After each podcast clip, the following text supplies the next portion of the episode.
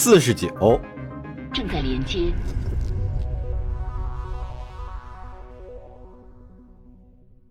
绝地之域，第五杠 S 零 W 星座，T 杠 IPZB 星系。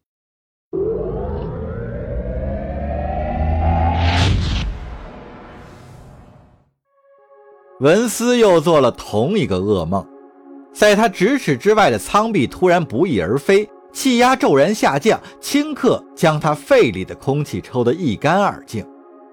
也不知是哪个成员被抛入了太空，他被自己船身上的裂隙绊倒在地，拼命地吸吮着空气，摸索着想抓住什么东西。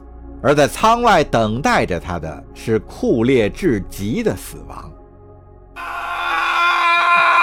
他最终被自己的惨叫声惊醒，浑身大汗淋漓，双手死死地抓在床沿上，连关节处干燥的皮肤都被撕裂了，指缝间淌着细小的血珠。因为起身太猛，文斯只觉得头晕目眩，恍惚了好一阵儿，才看清整个房间，然后禁不住俯下身子，将碎物吐了一地。半梦半醒的文斯努力找回方向感，青紫色的嘴唇渐渐恢复了血色。雷特福德号刚刚完成了第三次，也就是最后一次的跃迁，到达了加速轨道。琼纳斯和蒂亚也从昏睡中苏醒，头晕恶心自然是难免的。接下来，他们就该去面对轨道对面未知的恐怖了。文斯把头深深地埋进掌心，试图驱散萦绕在心头的恐惧和绝望。汗水混合着胆汁的恶臭弥漫在整个房间里，他觉得自己可能会再吐一次。他用颤抖的手指狠狠地揉着头发，连头皮都被拽得绷紧了。文斯痛恨雷特福德号，也瞧不起船上的成员。他处处维护自己的妹妹蒂亚，却胳膊肘往外拐，常常向着琼纳斯船长。文斯的耐心也渐渐地消磨殆尽了。文斯突然看见女刺客的数据板还躺在工作台上，狂躁的情绪也随之平复。文斯早就认命了，他根本不指望还能活着离开雷特福德号。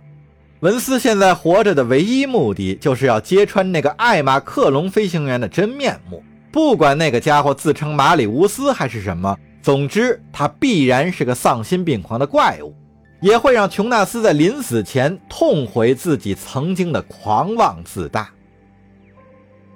数据板什么动静也没有，文斯试着用手揭开它的盖子，可那玩意儿纹丝不动。于是他取来了一只微型扳手，当做支点塞进了缝隙里，紧紧地按在台面上，用力一撬，盖子砰的一声弹飞了，盒盖里炸开了一小撮电火花，数据板掉在了地上，刚好停在文斯的双腿之间。为超级集团卖命的时候，文斯曾经见过这种东西，在数据板存储器旁边附着一块纸张薄厚的片状炸药。一旦数据板有可能落入他手，就摧毁里面的资料。不过这回文斯撞了大运，炸药没有爆炸。或许是数据板的构造有瑕疵，不过更有可能的是，在文斯格杀那名女刺客时，他就已经失灵了。文斯敲开外壳，取出里面的电池，并且接上自己的电源，然后找来那只药品罐子。只见那两截灰白的断指已经泛起了因腐烂而产生的红斑。文斯擦掉指尖上干涸的血污，将断指摁在了屏幕上。数据板立刻启动了。文斯开始浏览里面的文件，跳过了那些血洗者同盟如何利用人生完成血腥仪式的教程，以及那些血洗者侦察舰的技术说明书。终于，他发现了一份由某上校下达给这名女刺客卡莎的指令，要他找到并杀死神学理事会的弗里克格兰奇领主。神学理事会，文斯顿时心头一紧。弗里克格兰奇领主，他敢发誓自己以前肯定听过这名字。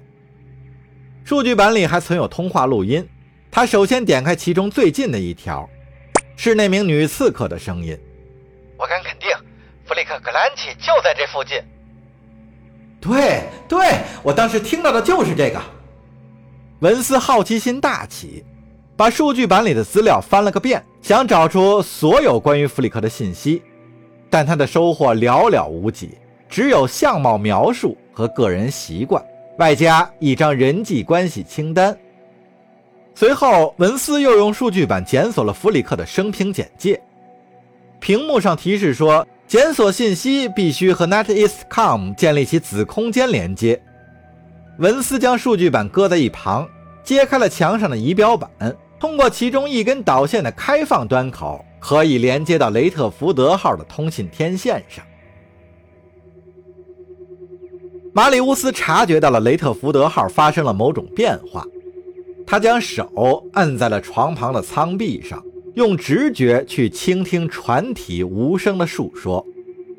这回他感觉到的异常很轻微，远不像引擎破损时的那么明显。但他确信船上已经发生了什么。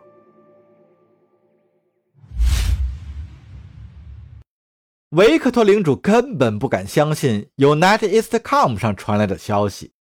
雷特福德号刚刚向星系里的所有克隆飞行员发送了广播，出现在本地频道里，附近的所有星舰和自由无人机都能追踪到他发出的强信号。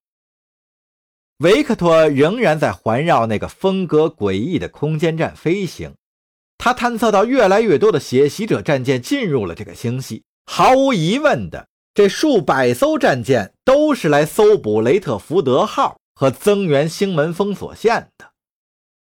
维克托攥紧拳头，狠狠地挥了一下，只可惜舱内都是液体，这一拳没有找到落点。这帮混蛋在搞什么鬼？